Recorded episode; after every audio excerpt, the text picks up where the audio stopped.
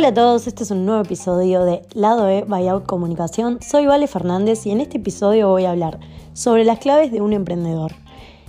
Ayer pensaba que llevan seis meses desde que retomé con Out Comunicación y realmente es increíble todo lo que se está dando. Esta semana eh, armamos el equipo oficial, eh, si bien yo ya tenía algunas personas trabajando en el equipo, eh, era recontra necesario empezar a invertir en eso, ya que en estos meses empezamos a crecer y la verdad es muy loco.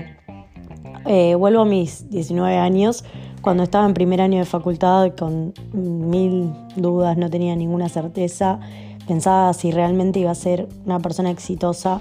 Claramente en ese momento tenía el típico concepto de éxito que tenés a esa edad, de tener una casa, de vivir bien, de tener un auto, de tener dinero y de tener un trabajo estable. Obviamente hoy el concepto de éxito para mí personalmente ya no va por ahí, sino por ser feliz haciendo lo que me gusta, para mí es, alcanzar realmente el éxito y obviamente entrar en las cosas de, de, tener los amigos, la familia y la gente que quiero en mi vida, ¿no? Pero bueno, yo a los 19 años, todas las noches cuando me iba a acostar, pensaba si, si la carrera que había elegido realmente era la certera, si me iba a ir bien, si iba a tener trabajo, si iba a poder vivir de eso. Y bueno, también soñaba con tener una agencia y trabajar con amigos. A mí me decían, ¿qué quieres hacer cuando tengas 25 años como ahora? Y seguramente yo, no sé si a los 25, por ahí lo imaginaba más a los 30, eh, quería tener una agencia y poder trabajar con mis amigos. Seis años después, no solo cumplí mi sueño, sino que las cosas, o yo más que nada, fui hacia, hacia donde tenía que ir y llegué a donde quería ir. Obviamente no vamos a decir que las cosas se dan, porque realmente uno tiene que trabajar y luchar para llegar a eso. Parece medio cliché, pero es verdad. O sea, si vos te quedas sentado a esperar que las cosas pasen, no van a pasar. Yo me acuerdo de con 18 años recién cumplidos plantearle a mi papá que quería empezar a trabajar y mi padre diciéndome que, que no, que tenía que estudiar, que le metiera foco ahí, porque una vez que vos te metes en el trabajo no le dedicas al estudio las ganas que eran y que además ya pasaba la facultad y que iba a tener que concentrar. Y bueno, lo bueno que admiro de ese momento fue no haberme quedado con los brazos cruzados, porque ¿qué hubiera pasado si me quedaba con los brazos cruzados y hacía caso y solo me dedicaba a estudiar? No iba a generar experiencia, no iba a conocer otras áreas. Mi primer trabajo fue en el shopping y realmente era como cuando era chica readmiraba eso, quería trabajar en el shopping, lo logré y conocí también muchas realidades, mucha gente, em, también admirar a compañeros por cómo, cómo le metían, mucha garra, también el tema de trabajar muchas horas, por ahí no era lo que yo quería, pero eso me dio como una visión sobre el área de ventas y aprendí un montón sobre eso, ¿no?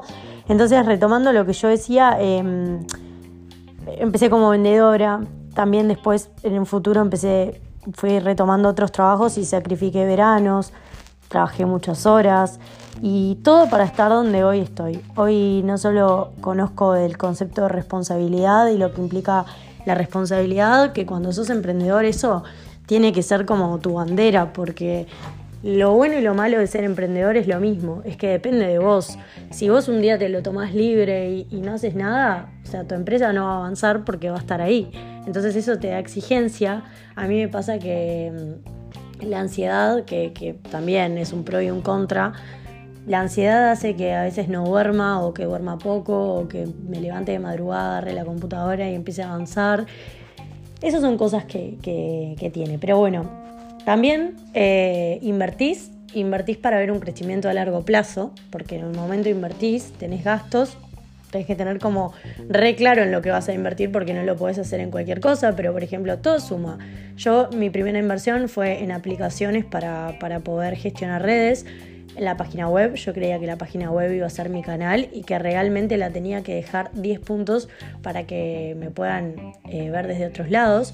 Empecé a invertir en publicidad, que generalmente la gente es lo último que hace, pero bueno, también me dediqué a eso, entonces entiendo que, para generar clientes tenía que invertir en publicidad, aunque sea un mínimo, pero todo eso se va sumando. Em, después también tiempo, trabajar full time, eh, porque realmente es tu bebé y vos lo vas amasando tal cual lo querés, entonces le vas a dedicar todo ese tiempo, pero realmente ese tiempo va a valer porque vas a trabajar súper contento y te vas a enamorar de tu trabajo porque estás haciendo lo que te gusta. En un principio también em, fui como un multitasking porque manejaba las redes, diseñaba los contenidos, eh, hacía las propuestas a los clientes, hablaba con los, con los clientes, les cobraba a los clientes, les pagaba a mis diseñadores. Era como todo trabajo.